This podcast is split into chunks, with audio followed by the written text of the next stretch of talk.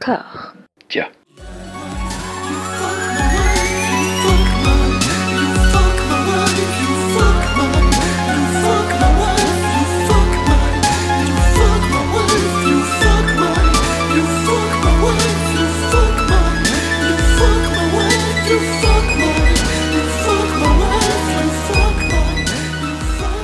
Bonjour et bienvenue à toutes et à tous dans le 18e épisode de Robert Anyways, le podcast qui ne peut pas encore se prévaloir de la co-signature de l'Union française pour la santé bucco-dentaire, mais ça ne saurait tarder. Amis, voyez-vous cette lueur qui vacille comme sous l'effet de ce petit vent un peu pute de Saint-Flour vers la mi-février? C'est le bout du tunnel de nos aventures dans la filmographie de Robert De Niro. Nous ne sommes pas encore rendus, mais nous n'avons jamais été aussi proches. Nous avons passé la barre symbolique des 80 films visionnés. Je ne sais pas encore quoi retirer exactement de cette expérience, si ce n'est que le plus important, c'est que nous l'ayons fait ensemble. Nous nous attaquons cette quinzaine à une salve de comédie qui dessine la période Viagra de Bobby la Bobance, comme le faisait très justement remarquer Mathieu, à une heure que je qualifierais poliment de suspecte. De la comédie à la régression plus ou moins assumée, des heures de parcours qui auraient dû, selon toute vraisemblance, stopper la carrière de n'importe quelle personne, mais nous n'avons pas affaire à n'importe quelle personne. Robert traverse les périodes de sa filmographie avec la souplesse du ninja et la masse métaphorique de Godzilla, après plusieurs coups de défibrillateur nucléaire. Robert bande peut-être parfois mou, mais il n'a rien perdu de son crochet du droit. Max, d'après ce que j'ai compris, tu vas endosser la robe moulante du juge de paix dans cet épisode. Euh, oui, oui, oui, oui, oui, tout à fait. Ce fut une euh, très, très, très belle pelletée, pour changer, avec Fournet. Euh, Oui, je pense que j'ai tout aimé, euh, vraiment euh, à fond, sauf le stagiaire et, et d'autres choses. voilà. et puis ça, et puis ça, et puis ça. Ouais, en fait, j'ai rien aimé. Excusez-moi pour ça, ouais, c'est pas très inspiré comme euh, lancement. Allez, go Non, non, c'est très bien, arrête de te flageller comme ça. Anouk, je viens de relire la, la liste des films de la semaine, j'ai juste envie de te demander si ça va. Ah, moi ça va hyper bien, ça n'a rien à voir avec la, la dernière. Euh, là je suis, je suis ravie, je suis montée en puissance jusqu'à jusqu'à la- la- l'acmé, euh, le, le climax euh, dont on parlera tout à l'heure. Euh, non, j'ai- ça y est, j'ai repris, j'ai retrouvé mon troisième souffle là, je suis, je suis à donf. Mhm, D'accord. Et enfin, Mathieu, intrépide et chafouin Mathieu. Est-ce que ces cinq films ont fait de toi un homme meilleur, un mensch Euh, non, pas du tout. Mais euh, il m'a appris la séduction avec Bobby. Parce qu'il il fait preuve d'un sacré tact avec les femmes, n'est-ce pas, durant, dans, dans plusieurs films de, de, de la, de la fournée. Voilà. Donc j'ai appris à draguer avec Bobby, quoi. Pelleté, pelleté, pelleté. C'est toute une aventure que nous allons vivre ensemble, encore une fois. Je vous propose une petite mise en jambe sur Last Vegas de John Turtletaube, la tortue qui fait des daubes, comme j'aime bien le surnommer, Ah, c'est nul par tout de même d'un homme dont le meilleur film est et restera Rasta Rocket. Le voilà aux manettes de ce projet uniquement bâti sur les promesses incertaines de la réunion de ces quatre têtes d'affiche. En temps normal, ce qui se passe à Vegas reste à Vegas, là ce devrait être le cas, mais il se passe tellement rien que Las Vegas elle-même refuse de se souvenir de cette fois où quatre petits vieux ont parlé un peu fort. Personnellement, Las Vegas reste ce film où Red Foo du groupe, je fais des, des guillemets avec les doigts, LMFAO secoue ses burnes à quelques centimètres du visage de Robert, lequel réagit avec plus de classe que dans mon souvenir d'il y a 6 ans. Max, Oh. j'ai hâte d'entendre ton avis de juge de paix sur ce film. Ah, écoutez, ah, Jacques Chirac.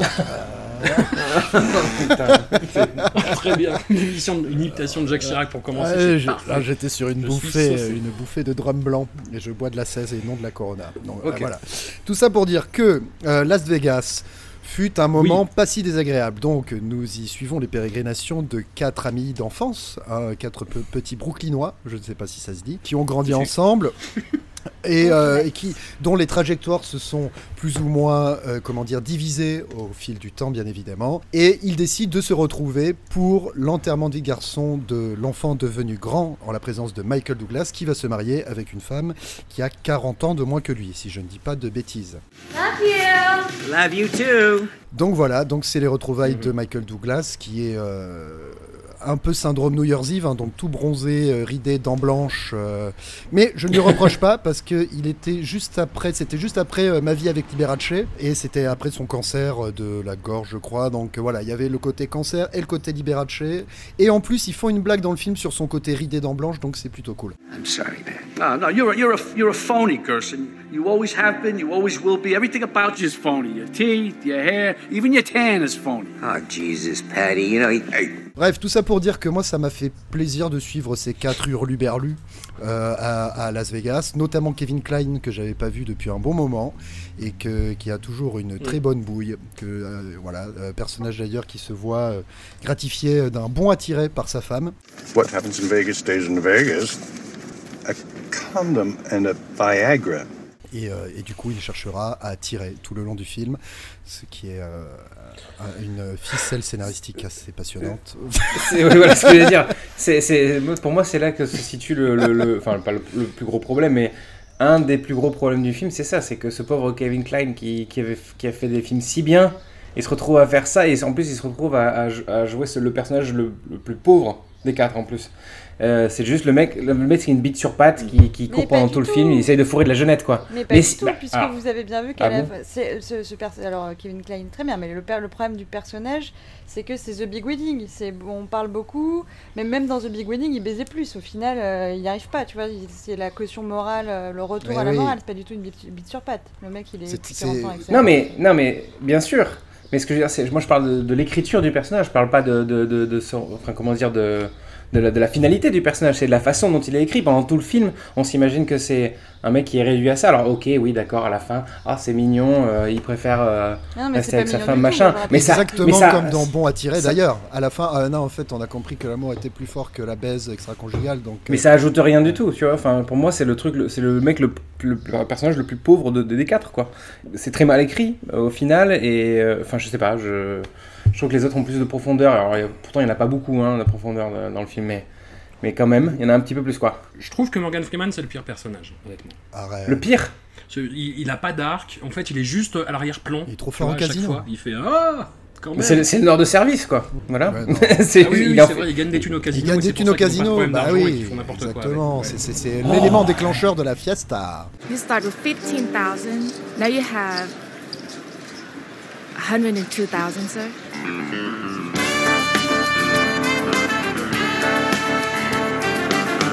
Okay, I'm done. Oh là là, ouais, alors qu'est-ce que. Oh, pardon, excusez-moi, qu'est-ce que c'est bien écrit. Écoutez, De- D'un seul coup, ça devient un chef-d'œuvre. Pardon, désolé. mais moi je les, je les ai tous trouvés hyper, hyper attachants. Non, non, mais Max, tu as, tu as convaincu Mathieu. Reste à convaincre à nous Eh bien, je vais vous convaincre. Je les ai tous, malgré la, la- la faiblesse apparente effectivement du scénario, qui repose en fait en substance sur la rivalité qui oppose Michael Douglas et Robert De Niro, qui dans leur enfance étaient amoureux de la même euh, Mm. euh, femme, enfin adolescente et femme. Et donc c'est Robert De Niro qui s'est marié avec cette femme, qui est décédée, donc il est veuf. Et il en veut à Michael Douglas parce qu'il n'est pas venu aux funérailles, parce qu'en fait on apprend qu'il était aussi amoureux et que du coup blablabla. Donc en fait voilà, ça c'est le, c'est l'arc principal, c'est la rivalité qui oppose ces deux-là. Et euh, après, autour de ça, ils vont rencontrer une nouvelle gonzesse qui n'est autre que, je l'ignorais. Clara Clayton dans euh, Retour vers le futur 3, qui était aussi la maman euh, de euh, Will Ferrell dans, Dans Step Brother. Voilà. Marie Steenburgen. Et c'est Step- euh, Marie. Steenburgen. Voilà, excusez-moi, oui, c'est toujours Ah ce ouais. problème avec lequel. Et du coup, alors qui est toujours, moi, que je trouve resplendissante, qui traverse les époques euh, avec autant de. Toujours autant de classe, j'aime beaucoup. Et au-delà de ça, je trouve les quatre personnages ben, attachants, je trouve leur bonne humeur plutôt communicative. C'est un peu. C'est naze, c'est naze, mais ils s'amusent, et moi j'ai envie de faire partie de l'équipe. Et. Il y a la scène qui est vraiment cool, euh, c'est celle où ils se font passer du coup pour quatre mafieux de Brooklyn pour tempérer les ardeurs d'un jeune coq qui leur a cherché des noises en boîte de nuit. Qu'est-ce que je parle bien. Et, euh, du coup voilà, ils vont euh, la servir. Euh, voilà, là c'est là que mon vocabulaire s'arrête. ils vont la servir, ils vont le bisuter et après ils vont faire une méga partie dans la, dans la suite euh, géniale dans laquelle on croisera mon ami de toujours, le Jules américain 50 Cent. Voilà. Je- je- 50 Cent qui se joue lui-même et qui, même là, il galère. hein. 50! I thought you canceled. Shit changed, man. I'm in the next room. Il se fait Ouais, là, il est, en- il est en difficulté, ouais. ouais, ouais. C'est un peu le. Ouais. Le mec, il a dû faire la méthode pour jouer son propre rôle et ça s'est pas bien passé, quoi. La méthode à 50. La méthode à 50. Mais pour rebondir sur ce, sur ce jeune homme euh, qui s'appelle donc Jerry Ferrara, le, le- le mec là qui se fait bisuter, Dean, et ben, et ben euh, c'est un mec qui joue dans la série euh, Entourage. Et pour moi, bah, c'est ça en fait. euh, Et ben voilà, c'est toi qui as perdu. Je déteste tellement la série Entourage que j'ai juré de flageller le premier qui parlait de ça. Ah, Non mais c'est mais c'est vrai, ça re- c'est un entourage, mais euh, du troisième âge. Ouh C'est ça le, le- le- la Las Vegas en fait, c'est tout. Il y a rien d'autre à dire. Et, la- et entourage, c'est euh, c'est un truc de beauf quoi. Enfin désolé hein, mais euh, il y a plein de mecs qui vont te dire ah c'est hyper bien et tout. euh, attends, il chope des meufs. Non mais Mais pas tant que honnêtement, C'était quoi non cet mais, honnêtement- non mais voilà. C'est Audange. Audange euh, dans le sud-ouest. Non. Honnêtement, Entourage, c'est un, c'est une série de beauf. Alors, il y a peut-être des aspects qui sont cool, mais un- faut pas mentir sur les raisons pour lesquelles les gens regardent Entourage. Ah, Mais personne n'a Voilà. défendu Et- entourage ici, tu Non, je préfère le dire. Non, non, je sais, je sais, mais je préfère le dire parce que non, parce qu'il y a des gens qui vont te dire que c'est une série géniale et qui t'expliquent jamais pourquoi en fait. Et tu te retrouves à la regarder et tu te retrouves face à Ballers. euh, sauf qu'il n'y a pas le The Rock dedans, quoi. Donc c'est forcément moins bien. Et, euh, et, et du coup, c'est ça, en fait, euh, Las Vegas. C'est juste, c'est hyper décevant parce que tu te retrouves face à ce truc entourage, mais avec des. des genre des vieux, quoi. Je sais pas, je sais pas comment dire ça, dire autrement, quoi. C'est juste. euh, Moi, ça m'a fait le. Enfin, j'ai trouvé que le film était aussi drôle qu'une euh, qu'un paquet de pâtes en forme de bite acheté à la foire fouille, quoi. Tu vois, c'est un truc. euh, Trop bien ça. Non mais voilà, tu vois, voilà, ben voilà, Max ça, ça lui plaît. Bon souvenir à ramener d'Italie pendant un voyage scolaire en troisième.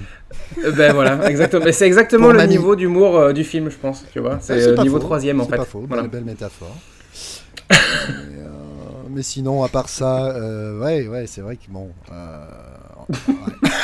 pas grand chose à dire de plus. Non, mais le Anouk, problème, oui, c'est moi. bon. Le problème de Las Vegas, c'est presque que c'est pas assez mauvais, dans le sens où euh, moi j'ai vraiment eu beaucoup d'espoir. Il y a plein d'éléments qui m'ont plu, et du coup, effectivement, il y a eu une espèce de chute. Are you ready to party rock? I go by the name of Red Food. Mais genre, est-ce qu'on peut s'accorder sur le fait que les 5 premières minutes, euh, l'intro avec les kids, elle est cool, ils sont ressemblants. Ils jouent bien, c'est fun, c'est Brooklyn, un peu Ça, c'est vrai. vintage, il y a une vibe un peu Once Upon a Time in America, là, le truc après 58 ans plus tard. Donc moi, je me suis dit, ah, mais ça va peut-être être un bon film en fait. Alors c'est parce que c'est pas celui que j'ai regardé en premier, du coup je m'étais déjà fait surprendre par un, autre et je me suis dit en fait ça va être pas mal. Et euh, après je vois la demande en mariage à l'enterrement, je me dis oulala, euh, méga red flag. Et là bim, ils font des vannes sur le fait que c'est un red flag, euh, que c'est pas normal de demander en mariage quelqu'un à un enterrement. Après euh, ils, se- font des super vannes entre eux, où ils appellent Bobby Captain Sunshine alors qu'il est tout le temps en train de tirer la gueule vu qu'il en deuil et que c'est triste la vie. Du coup, les, je, je trouvais que tout le début était cool. Les meufs, Joanna Gleason, donc la femme de, de Kevin Klein, et Mary Steenburgen sont cool. Il y a plein d'aspects que j'ai bien aimés. Et à côté de ça, il y a des espèces de trucs ultra vulgaires où toutes les femmes en dessous de 50 ans sont traitées comme des espèces de bimbos et cervelés sans aucune intériorité. Du coup, c'est un peu chelou. Puis, euh, Qu'est-ce que. hum, Ouais, il y a plein. Ouais, j'ai marqué c'était charmant mais poussif, mais petit à petit j'ai arrêté de trouver ça charmant, quoi, globalement. Et c'était de plus en plus gênant avec cette scène horrible où j'adore. ma- Enfin, Morgan Freeman était vraiment. euh, était, est vraiment choupi. Euh, il fait pas grand chose, mais il est choupi. Mais la scène où il danse, j'avais envie de rentrer euh, sous le canapé, c'était affreux. Come on. I know you want to dance. Yes, yes. But but but but see, I don't I don't I don't know this. Well, show me what you know. Well, I know some things. Une parenthèse pour en venir à à la décharge des, des femmes qui sont traitées comme des bimbos dans le film, c'est que la majorité des personnages féminins sont des groupes de meufs qui sont là en enterrement de vie de jeune fille, donc elles sont traitées comme des meufs qui sont euh, comme eux finalement euh, dévergondées, euh, liberté totale, Las Vegas quoi. Non? Mm, Ouais, euh, non. ouais, après il y a la fiancée, enfin tu vois, juste la manière dont ils envisagent le truc, euh, la fiancée, euh, On enfin... la voit jamais, elle sert à rien la fiancée. La fiancée elle est évacuée. Oui, au elle bout sert à, de- à de exprimer 10 la minutes. crise de la, cinq- de la, crise de Oui, fin de la, de de la soixante-dizaine. De la septantaine. Michael Douglas, d'ailleurs, la pote avec qui j'ai regardé le film, euh, a dit qu'il ressemblait à un vélociraptor. Et c'est vrai que c'est troublant. Euh, moi, j'ai trouvé des airs de, de Martin Sheen, enfin de la famille Sheen. Ah oui, donc c'est je vrai, dirais que c'est Vélociraptor Ouais, ouais. Sheen. Il ressemble de plus en plus à son père. Il va bientôt avoir les lobes qui, qui rayent le parquet. Les lobes de- Pardon. Euh, bon, Kevin Klein, l'ai trouvé méga Ah, beau là. gosse. Bobby, euh, bon, Bobby prend un petit peu de poil de la bête au fur et à mesure du film. C'est pas son, c'est pas son rôle le plus sexy de la fournée, mais bon, ça va, il passe. Euh, la scène du bikini contest, je, je, j'ai pas, je comprends pas. C'est euh, l'école des fans, tout le monde a 10. euh, j'ai pas compris qu'est-ce que pourquoi un bikini Sauf contest. la vieille, elle a pas dit ça parce qu'elle est vieille. Trop Voilà. bien écrit. Il Enfin, vois, pas une on à il ce a niveau d'humour 10 parce qu'elle était trop jeune justement Je sais plus. Bon, je sais- Je sais plus, mais enfin. enfin Ouais, non, Parce qu'elle c'était est- naze. Non, parce quoi. qu'elle était trop vulgaire, je crois. Parlons des boutons de manchette, Mathieu. Allez. non, il y a rien à dire. Si ce n'est que, enfin, ouais, c'est des boutons de manchette avec marqué connard et euh, Oui, connard et connard. que- C'est leur surnom, Euh, voilà. c'est leur surnom d'enfant. Mais oui, mais c'est pas, mais c'est pas drôle. Mais c'est pas drôle. J'ai jamais dit que c'était Désolé. drôle. C'est pas parce que c'est ton surnom d'enfance que c'est rigolo, tu vois. La- Enfin, je- la seule Bah, chose- c'est gênant, Max, pour une comédie. La- non, mais la seule chose que Mm. je dis, c'est que Las Vegas, excusez-moi du peu, est plus divertissant et moins pénible à voir qu'un The Good Wedding ou qu'un New Year's Eve, quoi. Tu le mates. En fait, c'est ça, le problème, il est là. C'est que euh, je sais que comparaison n'est pas raison, mais néanmoins, euh, je me suis moins fait chier en matant Las Vegas qu'en matant les films précédents, quoi. Voilà, j'ai maté le truc, ça file, ok, c'est naze, Mm. il y a du soleil, il y a des nanas, il y a des cocktails, c'est bon, euh, laisse-toi laisse-toi aller, bonhomme. Il y a Romani Malco qui joue euh, Lonnie, qui est assez cool, qui moi, m'a bien fait marrer, enfin, j'ai trouvé sympa. Euh, surtout parce qu'il gère euh, 50 Cent au bout de 3 secondes, donc ça fait vraiment plaisir. Et, euh, et du coup, oui. effectivement, il fait pas mal écho avec The Big Wedding. Moi, je l'ai appelé The Big Bachelor Party, du coup, parce qu'il y a vraiment, on est dans le puritain, faussement coquin exploitation. Euh, c'est Ouais, une, une expression que j'ai déposée, hein, impossible de la Mm. réutiliser.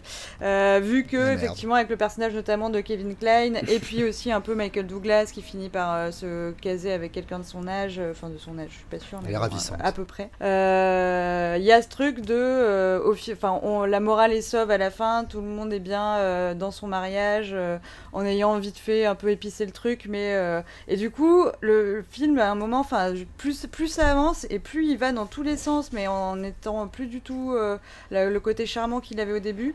Et je me suis vraiment dit, ce film et tous les personnages ont besoin d'aller voir un psy, quoi. Genre, ça veut dire quoi de dire à une, une, une jeunette qui, genre, la pauvre, euh, moi, moi, du coup, je lui voyais l'intériorité, je me disais, mais ça devait être le moment le pire de sa life. Elle va, elle va euh, faire du pity fuck avec un vieux. Clairement, elle le baise un peu par pitié parce qu'elle le trouve mignon. Il, il, la, repousse en mode non mais euh, en fait euh, j'ai envie que ma femme soit là parce que genre j'aime ma femme et tout et lui et elle fait ah bon bah ouais je comprends euh, j'aimerais bien être mariée avec quelqu'un comme toi moi aussi donc là la meuf elle, elle, sort elle s'ouvre les veines je pense hein. et il lui fait euh, You know, uh, a blowjob wouldn't be out of the question. Et genre ah mais Ouais, arrêtez putain, arrêtez d'essayer d'être faussement edgy comme ça enfin je sais que j'avais dit que j'arrêtais les anglicismes mais du coup là je Ouais. peux plus Ah, too much. mais genre, c'est- c'est c'est ultra relou. Genre, si tu veux être moral, sois moral, mais c'est pas de nous faire croire que t'es cool et que t'es genre hyper libéré. Non, tu l'es pas, film. Je parle au film. Mais voilà, du coup, je savais plus pour qui c'était, pourquoi c'était. On sait pas si c'est enfin, écrit par des vieux, pour des vieux, quelles, im- quelles images ils ont des vieux. Ils ont jamais été jeunes non plus. Je sais pas, c'est très bizarre. Mais c'est d'autant plus dommage que j'ai pas, il y a pas tout que j'ai détesté, quoi. C'est pour ça que vous avez parlé de sucer s'est trompé tout à l'heure, j'avais pas fait le lien, effectivement. Non, ça n'a rien à voir. Mais- Mais, mais du c'est coup, parce que ça- je faisais une super imitation d'Ardisson à oui, l'écrit, oui, c'est pour ça.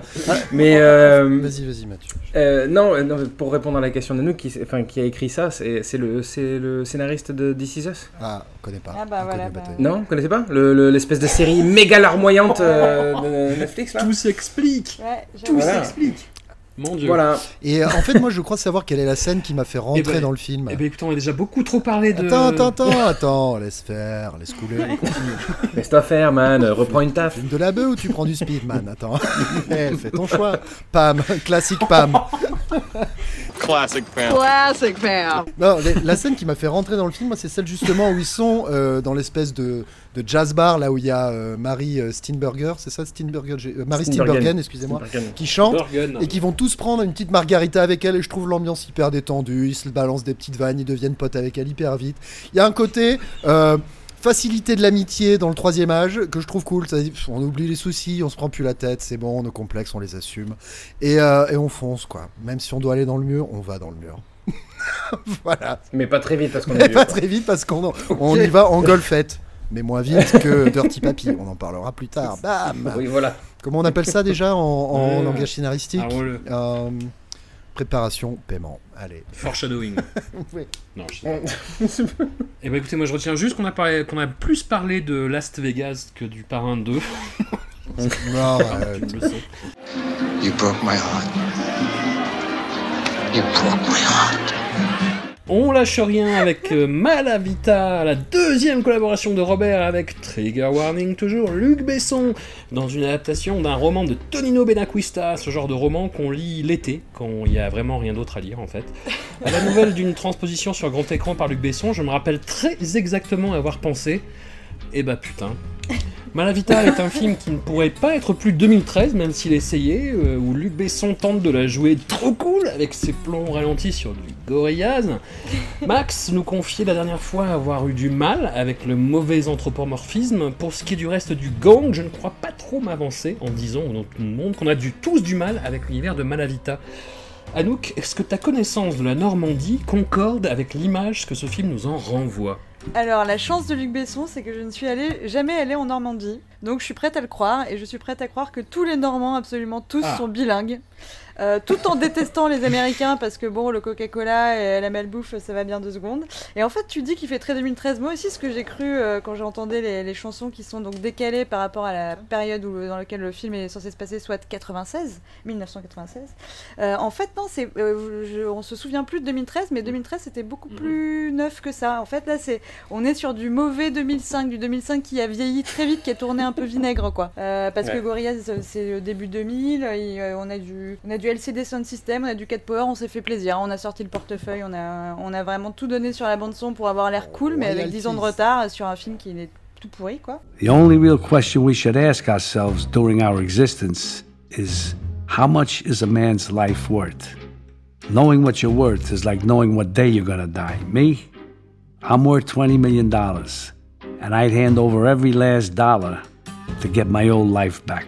Alors, euh, Malavita, euh, petite anecdote, c'est produit par Luc et sa pauvre épouse. Donc, j'ignorais même que Luc avait une femme, c'est dire. euh, voilà. Virginie. Virginie. Et Luc, au début, il n'était pas pressenti pour être le réalisateur. euh, il était censé être juste scénariste et producteur. Ce qui était déjà scénariste, c'était déjà, déjà bien ambitieux pour lui.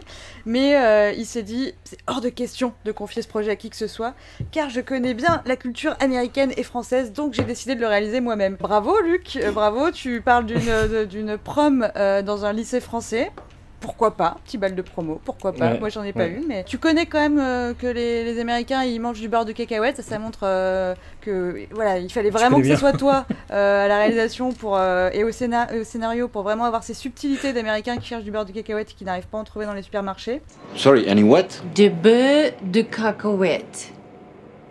Peanut butter. Ah, non. Euh, par contre, peut-être une petite lacune de Luc Besson sur la manière dont euh, fonctionne l'éducation, le système de l'éducation français, puisque un des personnages est prof et il passe son concours et il dit, euh, du coup, euh, sa copine philo lui dit, euh, tu vas faire quoi Et il dit, je vais aller à Paris et je vais chercher un boulot. Ah non, quand on passe le CAPES, ça se passe pas comme ça, Luc, mais c'est pas grave, vous pouvez pas tout savoir. Qu'est-ce qui se passe? Donc Malavita, une famille de mafieux ricains qui a trahi la mafia pour, du coup, qui se font protéger par les flics. Dans cette famille, il y a Robert le père, Michel Pfeiffer la mère et les la fille Diana Agron et le fils, j'ai oublié comment il s'appelle. Les enfants John sont DiLeo. John, voilà. Euh, les enfants sont très bien. Diana Agron, moi je la connais de Glee, donc ça, ça fait de la deux- de- une quinzaine, euh, enfin de deux semaines là du coup qu'on a des actrices de Glee, donc je pense que c'est la période hein, qui veut ça.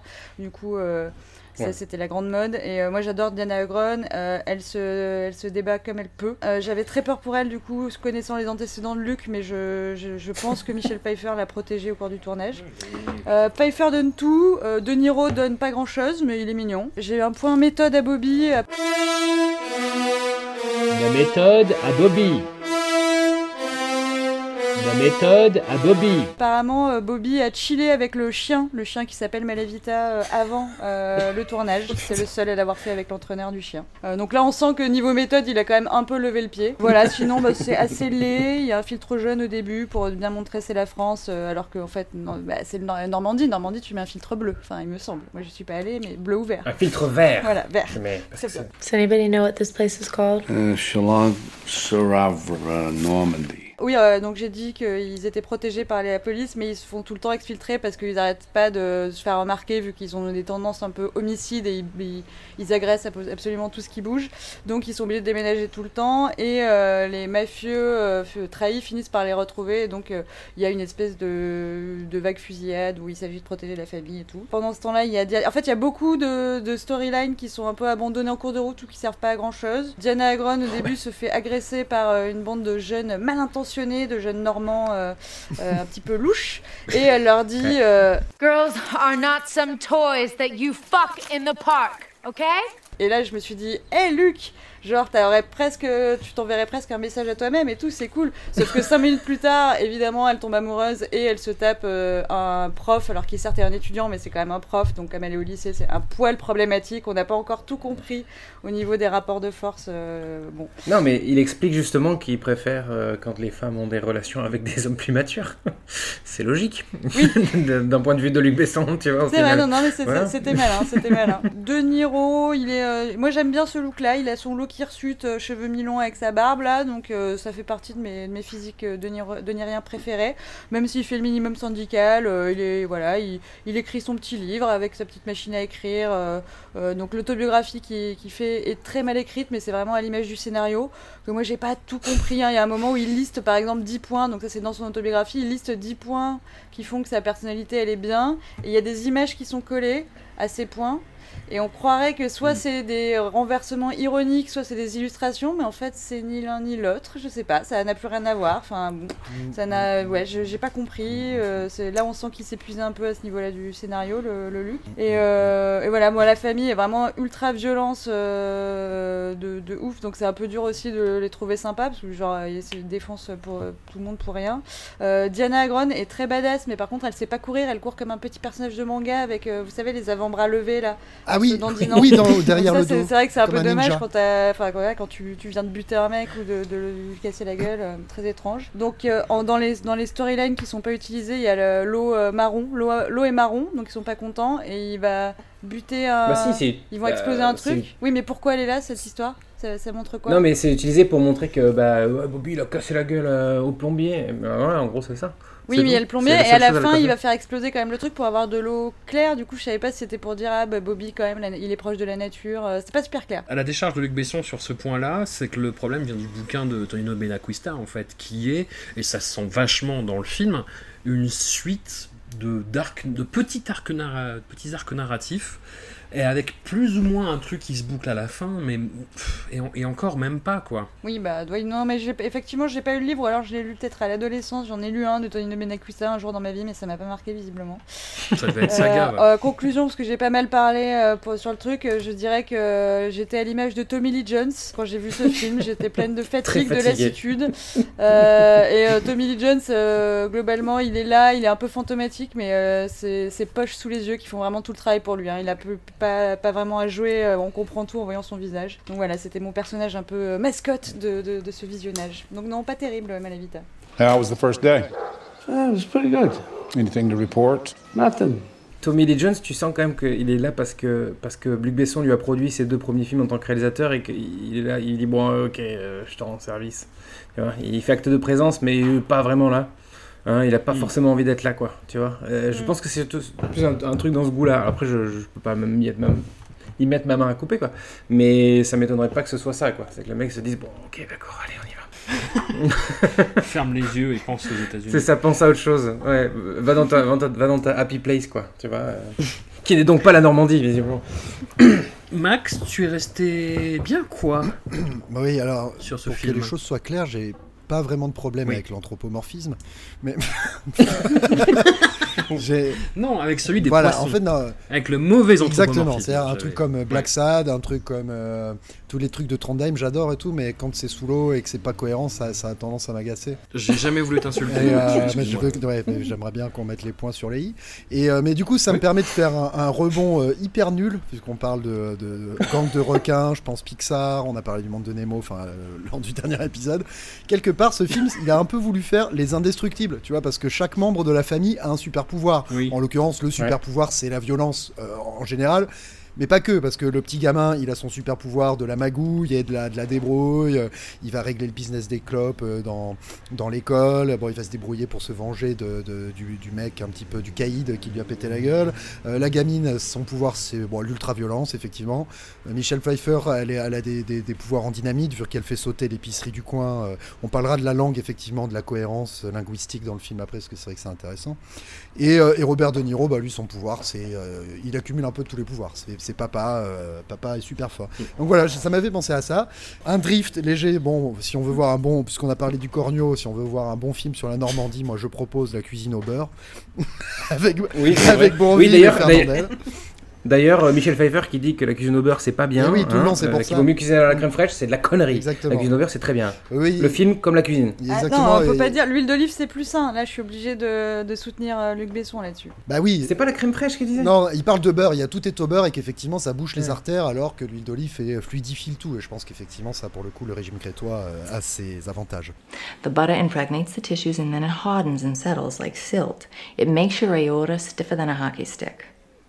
Whereas olive oil caresses your insides, leaving nothing behind but its scent. Il y a une tonalité bizarre dans le film, c'est-à-dire qu'il y a donc effectivement il y a le côté euh, euh, grandiloquent où ça bastonne dans tous les coins, c'est un peu vénère et tout, c'est un peu foufou. Et en fait, vers la fin du film, quand il y a la fameuse fusillade, et même le, tout début du film est très noir, je trouve. Quand il y a le tueur à gage qui arrive, qui bute toute la famille, c'est quand même assez, euh, assez Ouais, violent oui. et c'est très noir. ouais. Et la fin aussi, quand les tueurs à gages arrivent pour dessouder la famille, je trouve que c'est pareil, c'est très sombre, c'est plutôt cool. Jusqu'au moment où les deux enfants, euh, bah, le gamin prend deux Uzi, la fille prend un flingue, et là il canarde à tout va. Et voilà, c'est un peu en rupture de ton comme ça, c'est con, parce que j'aimais bien cette scène où c'était vraiment bien dark et tout, je trouvais ça cool. Et ça, Bah, ça devient Spy Kids quoi. et ça devient Spy Kids, exactement. Oui, tout à fait, exactement. Ouais. Et après ça, alors d'un point de vue juste visuel, tout le long, il y a cette espèce d'étalonnage un peu sépia, euh, quasi euh, Caro et Jeunet, tu vois, euh, qui est un Ouais. peu. euh, ouais, bon, on adhère, on adhère pas, là, après c'est subjectif. Moi j'ai trouvé ça euh, pas tip top, un peu chaud. Et je pense que c'est, c'est, c'est- comment dire, moi je pense que le, le film dans sa globalité et le, le- le- le- le- le- les tons euh, participent de ça, c'est c'est un film qui n'est pas fait pour le marché français. Bah, oui. C'est absolument pas pensé pour, euh, pour euh, fonctionner en France parce que quand tu le regardes, c'est d'une absurdité totale. Donc on parlait de la langue, mais il n'y a pas que ça Il y a, il y a plein, plein, d'é- plein d'éléments qui, qui fonctionnent pas. Mais comme disait Anouk sur le bal de promo, c'est-à-dire qu'il a adapté la culture française pour le marché américain, quoi. Mais pas que, même le lycée, le, le- le fonctionnement du lycée en soi. Euh, le lycée français typique euh, Il parle de- il est en fonctionne pas du tout de 12e cette manière et, je- et ce, qui, est- ce qui devient problématique c'est que le, le personnage du gamin de Warren donc euh, de John DiLeo euh, s'articule sur euh, le fonctionnement du lycée qui lui permet de, de- de grimper en fait les échelons d'une certaine manière et de, se faire respecter par, par tous ses, euh, ses, ses compères et, enfin confrères et consoeurs je sais pas comment on dit mais Ses camarades. euh, tous ses, ses camarades, merci, voilà. Et en fait, ça ne fonctionne pas parce que du coup, il, il- il a- il applique le même fonctionnement que dans un lycée américain, c'est-à-dire que le, le- le- le footballeur américain est remplacé par un rugbyman qui est teubé, mais qui est fort, qui est costaud, donc du coup, il va, il va devenir les, les muscles du, du- de, de- de ce mec-là, alors que ça ne fonctionnerait pas du tout comme ça dans un lycée français, par exemple. Et, euh, et ça, ça m'a... Enfin, après, il n'y a pas que ça qui m'a gêné, évidemment. Mais, euh, mais je trouve que, je trouve que c'est problématique, c'est que c'est vraiment pensé pour être un film américain avec un peu de- de- d'exotisme à la française, quoi. Un peu comme, euh, comme ce que dit Koenig est pour la, pour la Belgique, quoi. C'est excessivement énervant. C'est-à-dire un film fait par euh, quelqu'un d'autre. euh, euh, Mm. qui est pas, pas du tout quel- enfin après bon Luc Besson est français certes mais, euh, mais c'est un film sur la Belgique à l'usage des noms belges et euh, comme Malavita est un film sur la France à l'usage des noms français quoi Hmm. voilà et euh, avec que des images d'épinal partout avec euh, que, que des trucs euh, extrêmement clichés en tout cas ça aide pas pour la fraternité des peuples c'est sûr mais voilà c'est un peu euh, c'est gênant quoi If you're American, you must be rich. Wow. You must have read some pretty big books to get to be the big intellectual. Sous ta gueule. On en parlait la dernière fois, Luc Besson avait promis, enfin il avait promis, il, a promis avait d'arrêter. juré de s'arrêter au dixième film. et il a fait Malavita Et il a fait Malavita derrière. Je lui dis, mais qu'est-ce qu'il dit? Non, je vais rompre ma promesse parce qu'il faut que je fasse ce film, c'est important. Anouk, Anouk disait que justement, euh, c'est parce que il- il- c'était celui qui connaissait le mieux le- les États-Unis et la France, mais c'est aussi Mm. parce que il y a d'un seul coup, il y a De Niro, Pfeiffer et Tommy Lee Jones qui s'engagent sur le projet, et il dit. Il dit à ce moment-là, ah ben je peux pas refuser là, là il faut que je le fasse parce qu'il y a tellement de grands acteurs, il faut que je les dirige. Et c'est c'est ce qui lui a fait aussi visiblement bah, briser sa promesse. Alors, mais euh, même, bon, euh, les promesses de fin de carrière, moi j'y crois plus. Hein. Et, euh, Non, mais bien sûr, This ils is sont la peste, il a fait This is the End euh, il y a 12 ans, euh, et il est toujours là. Ouais, on t'a trop, trompé. Et puis c'est un cercle Trop- vicieux trop- parce trop que. Pfeiffer, elle fait le film pour pouvoir tourner des scènes en commun avec De Niro, parce que nous c'est le troisième film où on voit Pfeiffer, mais en fait eux ils ont jamais eu des scènes ensemble. Donc elle voulait ça, faire ça pour De. Niro, donc à un moment c'est un cercle vicieux. À la fin on, s'arrête tout, tu vois. Enfin. Mm. Ouais, exactement. Et euh, pour revenir sur ce que tu disais, Max, sur la scène d'intro euh, qui est hyper euh, sombre et qui est assez cool d'ailleurs. Très Léon. Et ben, par contre, c'est voilà, c'est une ressucée de Léon, quoi. Exactement. C'est le, le massacre de la famille de Nathalie Portman, c'est la même chose en fait. Oui, ou même celle là, il y a- de, là, il y a- là, il y a pas de. celle de Léon qui s'infiltre, euh, tu sais, chez le, chez le gros, le gros lard, là, Oui, qui met un couteau ouais. sous la gorge. Enfin, c'est un, un mélange des deux, oui, effectivement. ouais. Mm. Ah, excusez-moi pour la moto. Max Ah, a une moto dans son. Il y a mon chat qui fait des cabros autour de moi. En Harley Davidson. Malavita Est-ce qu'on est, est, qu'on est bon sur, euh, Euh, sur juste Malavita si, euh, si quelqu'un bon. a des nouvelles de Oisinstack, donc qui joue le professeur de mathématiques euh, qui dépucelle Oui. la, Il la était jeune dans un village français. Euh, ah. très bien. Il joue dans un village français. Il a un nom, il a un nom irlandais, mais il, il- évidemment il est français. Il, est, il, Et, est- euh, il va bien, il se, il se- il se nourrit bien? Je, je sais pas du tout. D'ailleurs, est-ce qu'on dit Oisin ou est-ce qu'on dit Voisin vu qu'il est français? Je sais pas. Hein Écris-nous, Wazin. Je vous dis, mais c'était très la philo selon Philippe, je, ce personnage. Moi, Oui, absolument. mais c'était bah, encore une fois, c'est un mec. Enfin voilà, c'est un perso de sitcom AB quoi. Ouais. Et d'ailleurs, et d'ailleurs, cette espèce de love story qui tient pas du tout debout quoi. C'est-à-dire que cette meuf-là, elle pourrait avoir qui elle veut et puis elle choisit le nerd. Tu vois c'est pas que un Genre- nerd, il est quand même. euh, Non, mais c'est un professeur. Ouais. Le nerd mûr, bah oui, mais parce qu'elle. Mais attends, je suis désolé, mais. Et puis il est, il est, il est canon, t'as vu la gueule des autres euh, En plus, c'est ça. Et puis, attends, on le sait, ça, les filles, elles le disent, elles sont toujours plus matures que nous euh, au collège et au lycée. Alors, euh, ouais, super. c'est pas Ah, pour rien donc- qu'il y a des mecs qui arrivent en booster euh, du lycée au collège, quoi, pour choper leur meuf. euh, Quand, rappelle-toi. Pas de hasard. Oui, donc ça, et donc ça justifie, donc du coup c'est tout à fait plausible qu'on ait cette espèce de love story avec un mec euh, en chandail et lunettes euh, qui chope la meilleure meuf du lycée. Moi je, je suis désolé, ça marche pas du tout. Voilà, alors ok, peut-être que les meufs sont plus matures, mais ça ne fonctionne pas du tout ce truc. Moi, ce que je trouve pas Mm. crédible, c'est qu'il abandonne Diana Agron, parce que c'est pas normal. On en reparlera sur The Intern, mais il y a des problèmes euh, sur cette Ouais, c'est clair. If it's good enough for you, it's good enough for me. Et euh, Mathieu, rappelle-nous le caméo. On a pas, j'ai parlé de This is la peste tout à l'heure, mais il y a un caméo de rappeur mi-connu. Ah oui, oui, oui, oui, il y a Nusky euh, qui joue dans, euh, dans Miravita, il a un tout petit rôle. Et euh, il, joue, il se fait casser la gueule par le, par le gros rugbyman. Ça fait plaisir. Nusky qui est donc le- un rappeur très nul. euh, Alors, j'irai pas jusque-là, euh, mais euh, Oh, il est pas terrible. on est même, trop hein. vieux pour lui, je crois. Ouais. Et, euh, ouais, c'est possible, ouais. C'était quoi déjà sa chanson? C'était Kinder Bueno là? Kinder Bueno Kinder Ouais. Bueno Ouais, voilà. Donc, euh, mais à part ça, c'est un bon rappeur. Ouais. Voilà. J'adore vous entendre parler de hip-hop, mais euh, Ah, je me suis fait le dernier Tyler Ouais. The Creator tout à l'heure, il était vachement cool. c'est vrai. Oui, c'est super Igor, bien. hyper bien. Ouais. Bon, allez. Eh ben écoute, on le conseille. Euh, on enchaîne avec le troisième film de 2013, hein, grosse année pour Robert. Match retour de Peter Segal, le rayon de soleil inattendu de cette sélection, toute proportion gardée, hein, c'est pour vous donner une idée du niveau. Un film qui s'est fait parce qu'à un moment, quelque part, Tim Keller, un petit scénariste télévisuel sans histoire, s'est dit Eh mais attends, Robert De Niro et Sylvester Stallone ont tous les deux joué des boxeurs et n'ont jamais joué de boxeurs ensemble. Fort de cette révélation divine, Tim, Timmy, Timothy, a bâti les fondations d'une comédie dramatique trop longue et maladroite, mais avec un trop gros potentiel de tendresse coupable pour être balayé d'un revers dans la gueule. Mathieu, tu es un ancien journaliste sportif et donc de fait le plus à même d'offrir un point incisif d'insider sur ce film. Alors, euh, surtout, je suis un énorme fan de la saga Rocky. euh, avant Eh d'être- bah. avant d'être journaliste. sportif. Rocky and Bullwinkle Oui, tout à fait. La, la- Oh la saga de Rocky et Pop, pop, Bullwinkle. pop, pop, pop. Dirty pop, pop, pop, Mais euh, et d'ailleurs justement j'ai été euh, marqué par le par le, le- le- le nombre de- d'allusions à Rocky Oui. qui sont faites dans le film qui traversent le film en fait donc euh, voilà la Pas référence légères. Hein. c'est même plus une référence c'est carrément une révérence au- à la saga quoi et, et Ah, ce qui est par contre ce qui est un peu plus surprenant c'est que euh, ce qui est plus, plus surprenant c'est qu'on se retrouve avec euh, pas du tout de référence à Raging Bull par contre I thought you wanted me to. What you doing? You gonna beat up the meat?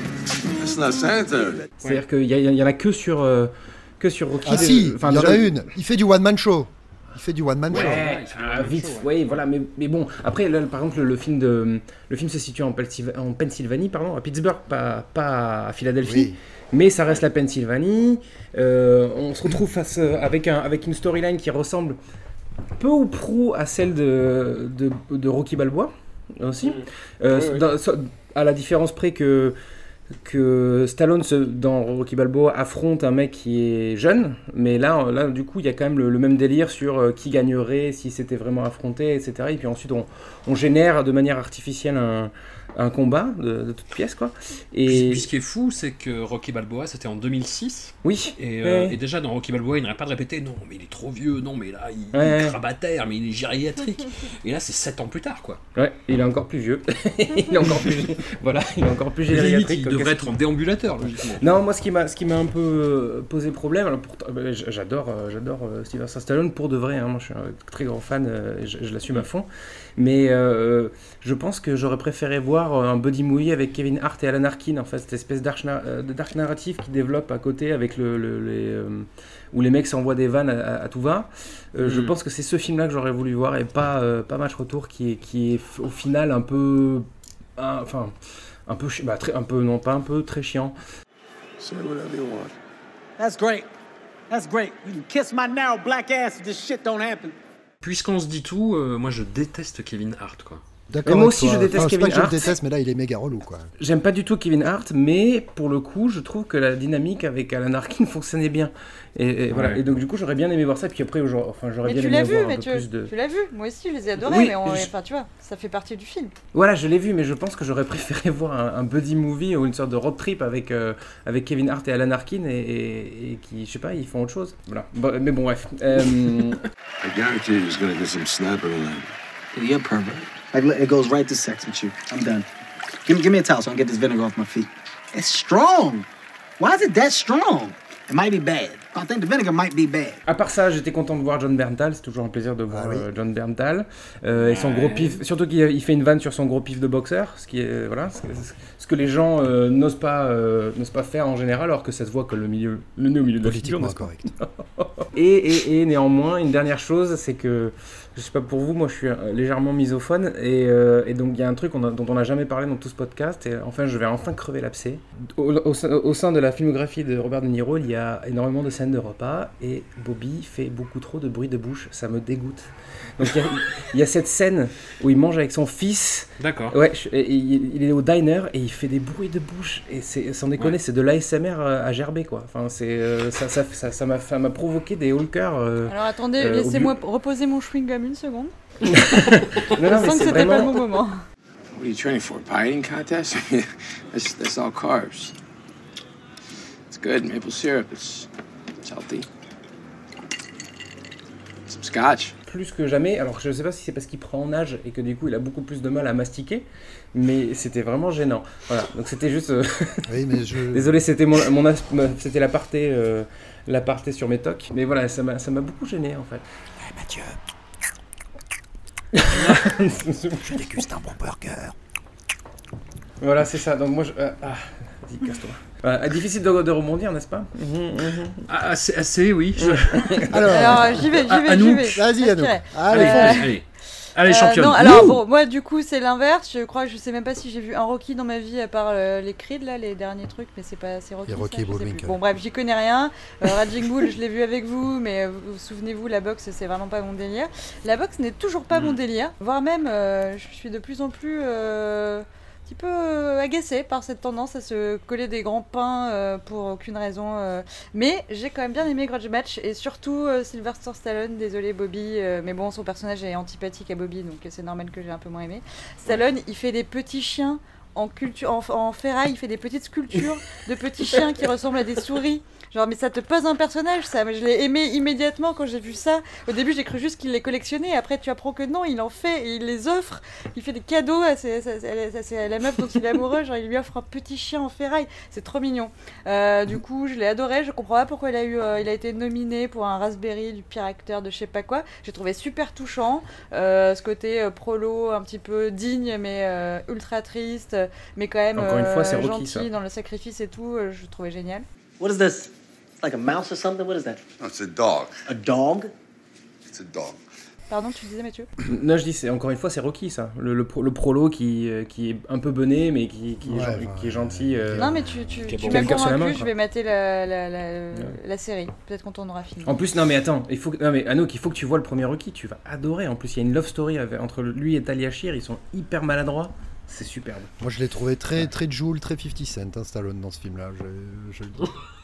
Oh non Très Joule. Ouais, si, Ouais, les quand deux, il- là, les deux films qu'on a vus avec Stallone, j'étais agréablement surprise. Justement, je m'attendais à un mec qui savait pas jouer. Je l'ai trouvé toujours un peu mignon, Ouais, un peu, mais un, côté un peu bené parce que super gentil, tu vois. Mais en même temps, je, je trouvais ça, ça allait bien avec les persos. Quand il va chez le tailleur et qu'il se fait faire un costume et que le tailleur remonte à l'entrejambe, Ah non, tu me touches pas le zizi. euh. Enfin, ça va quoi. Attends, bon. Bon, déjà, Eh, tu mieux. me mets pas dans un costume de motion capture, j'ai l'air bête. euh. Ouais, il est mongolien, ça va. Ah oui, mon dieu, cette scène. Mais, mais c'est une Voilà. super scène, j'en parlerai après de cette scène Ouais. de motion capture. Pardon, vas-y que Oui, alors Kevin Hart, moi je suis pas toujours fan, mais c'est vrai que j'ai de temps en temps, euh, je peux avoir des tendresses pour les, les petites personnes qui parlent euh, très aigus. Et euh, là, j'ai trouvé qu'il avait une super bonne énergie.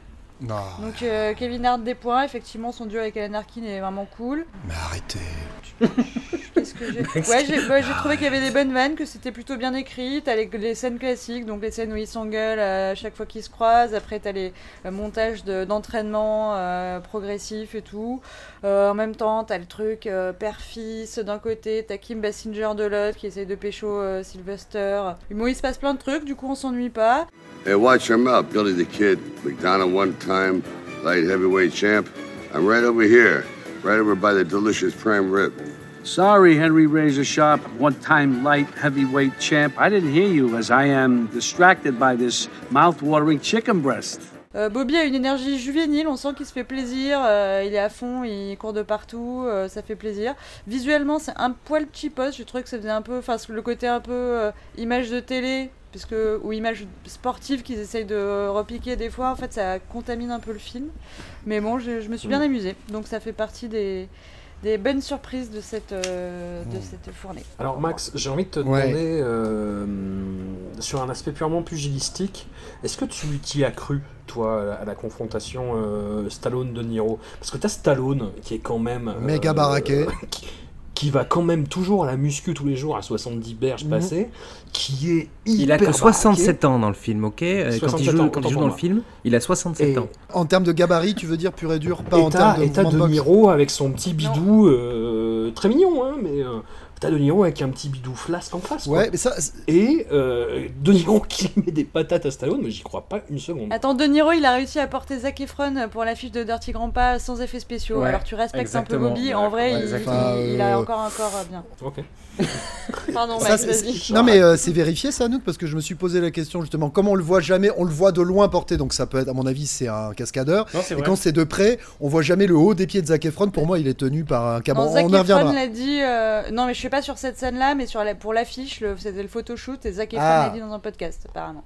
Tu fais trop confiance à pour, Zac pour, Efron. pour ce qui est de la pour ce qui est de la différence de gabarit euh, moi moi j'y crois ouais parce qu'il y a un- j'ai j'ai oublié son nom mais il y a un, un champion de boxe taille euh, français qui est très gras, très gras, mais qui colle des branlés à des mecs méga costauds.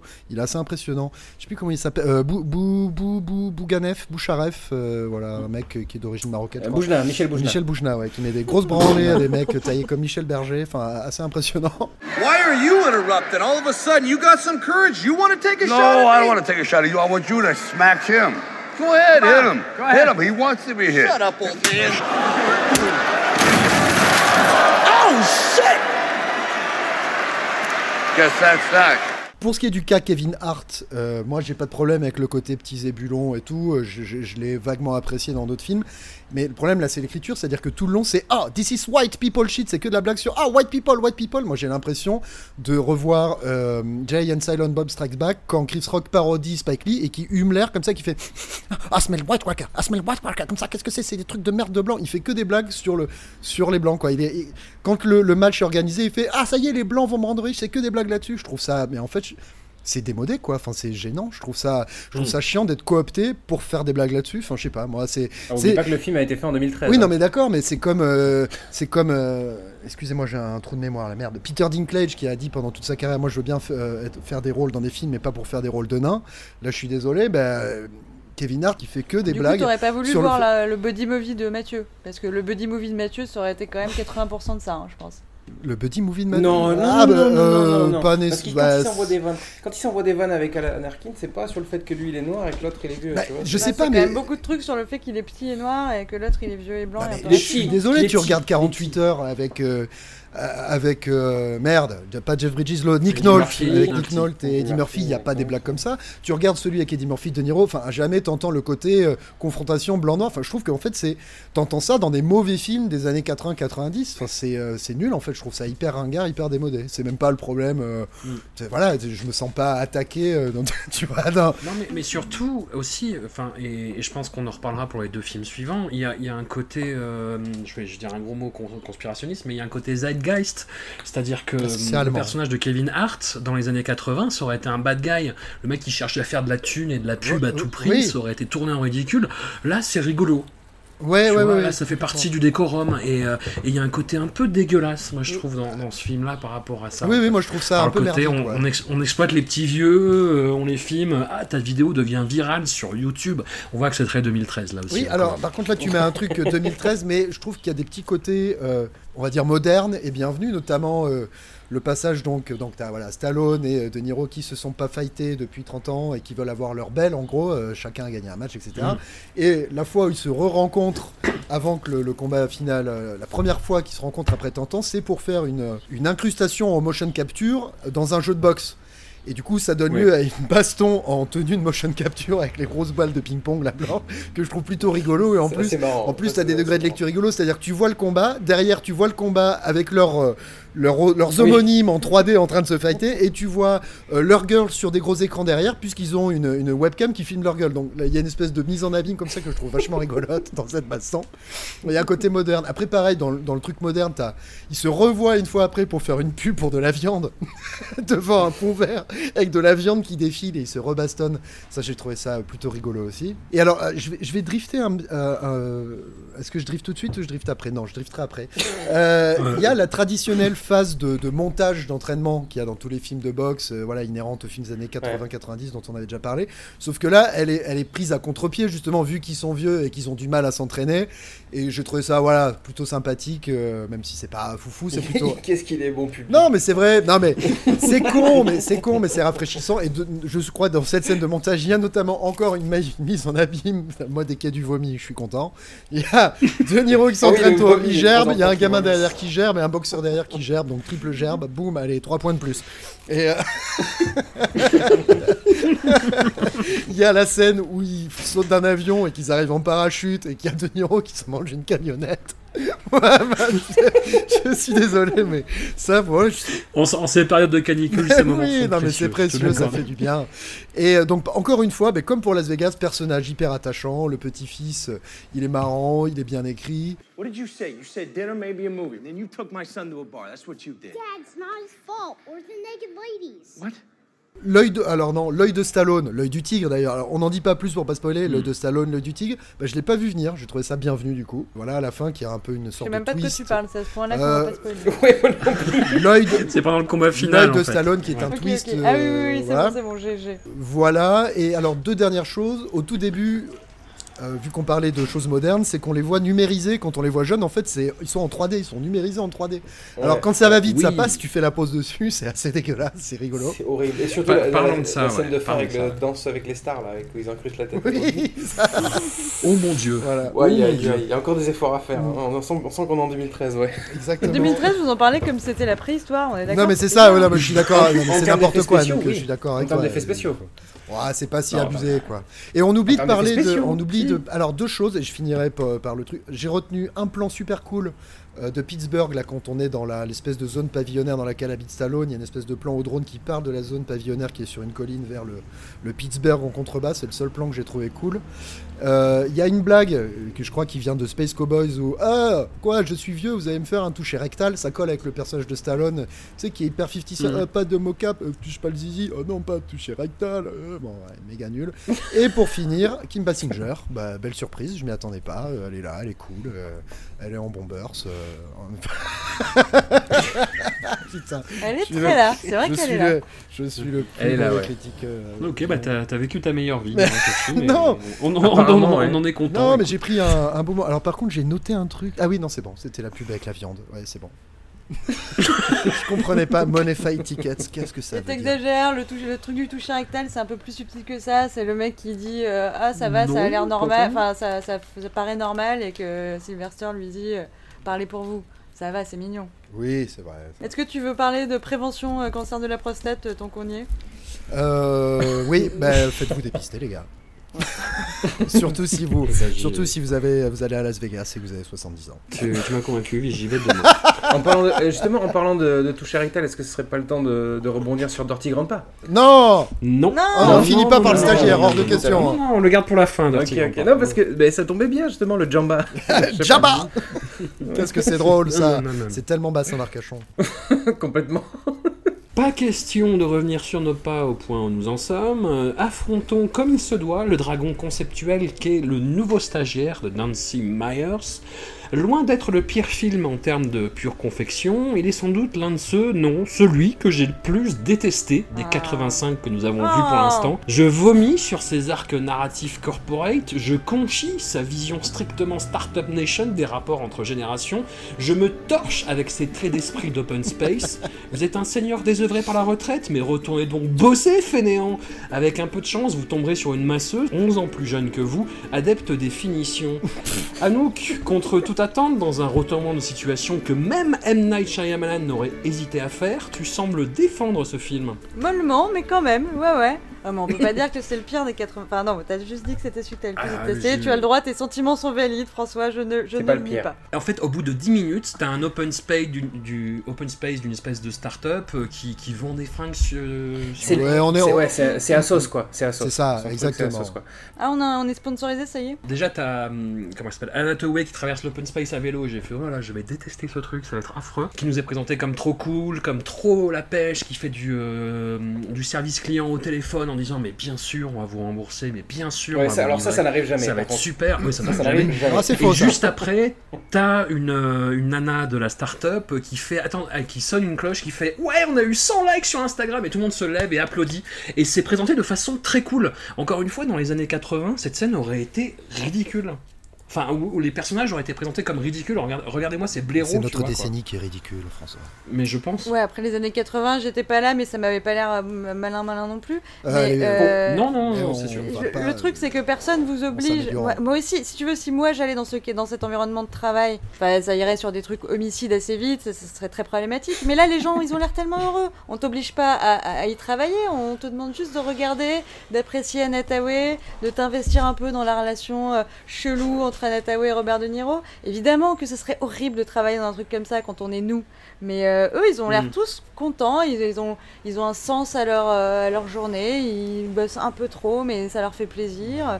Euh, non, ouais, c'est ça. Du coup, ça me choque pas parce que eux, ils ont l'air heureux. Tu vois, ils y croient à leur truc Instagram, ils, ils y croient à faire leur- du bon travail, à bien emballer leur, euh, leur truc. We just hit a record high of 2,500 likes on Instagram.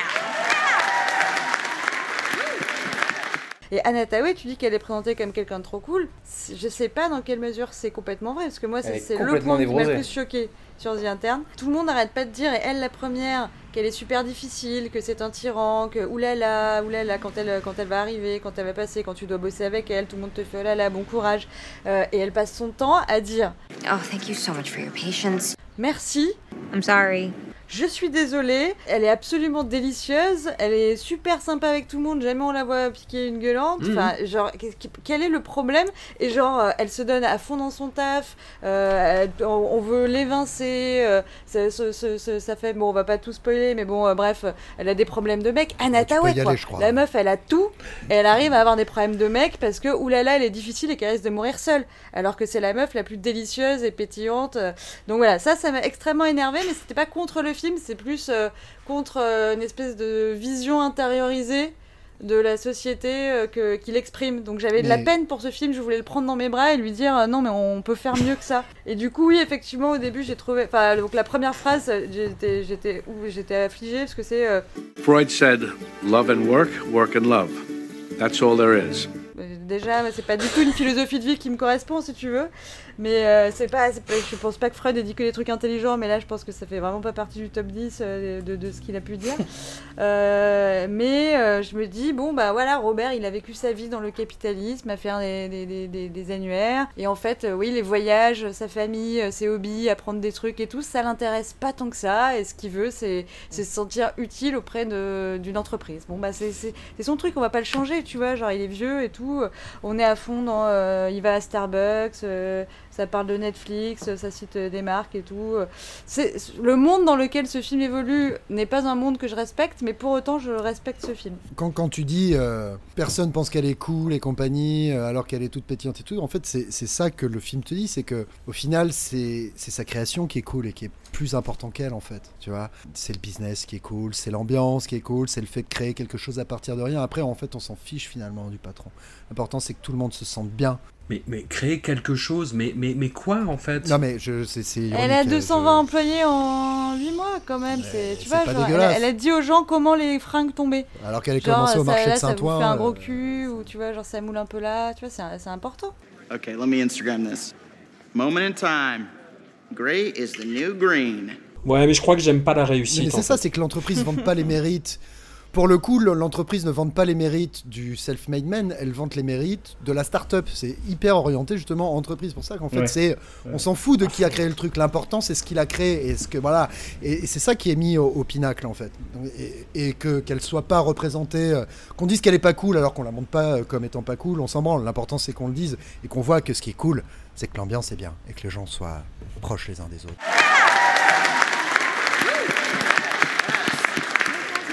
And that's what we do when something good happens around here. Moi, ce qui me dérange quand même, c'est que ce soit un, un stagiaire, donc un mec qui est pas payé, hein, parce que lui, c'est un stagiaire pas payé. Ouais. Euh, c'est un stagiaire qui bosse gratos.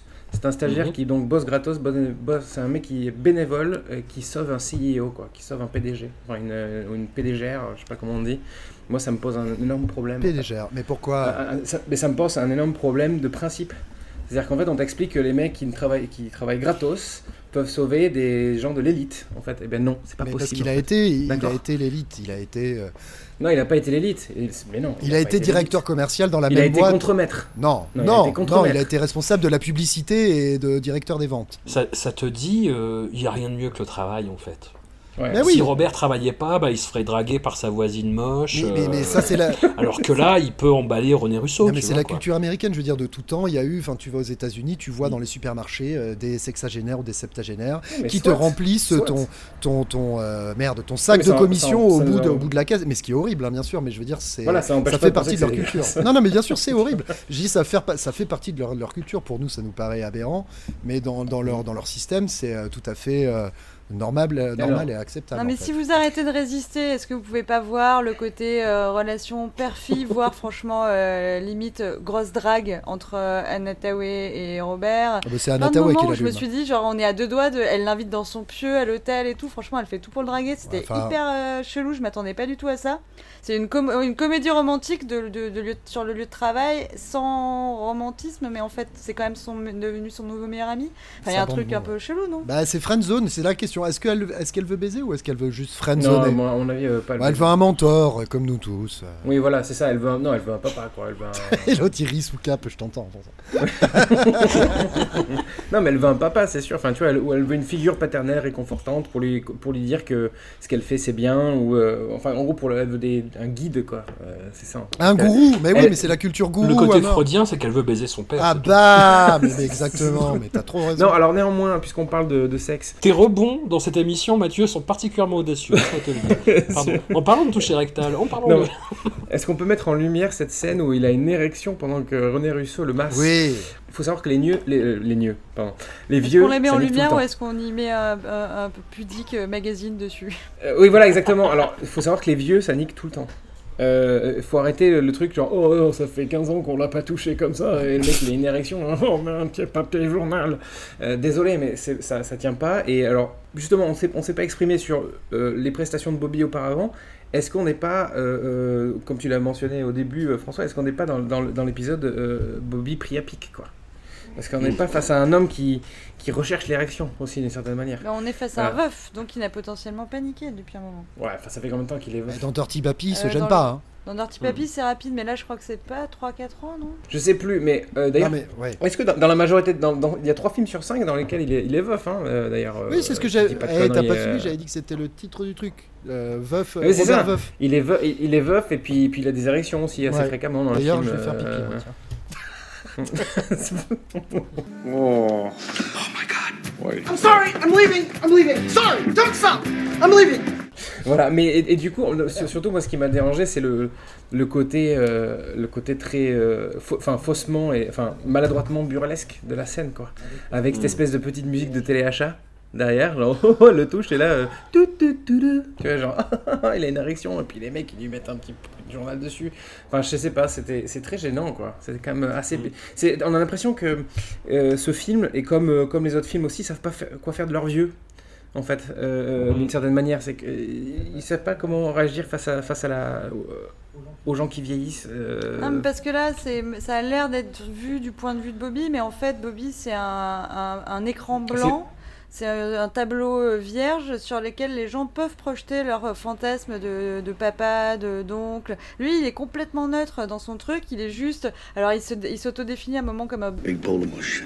Et on le voit pleurer. Donc Ouais. moi, ça fait partie de pour ça que c'est un film qui est quand même assez vite dans, dans, dans mon Est-ce qu'il cœur. Je ai pardonné beaucoup de choses. Il pleure, euh, oui, il pleure.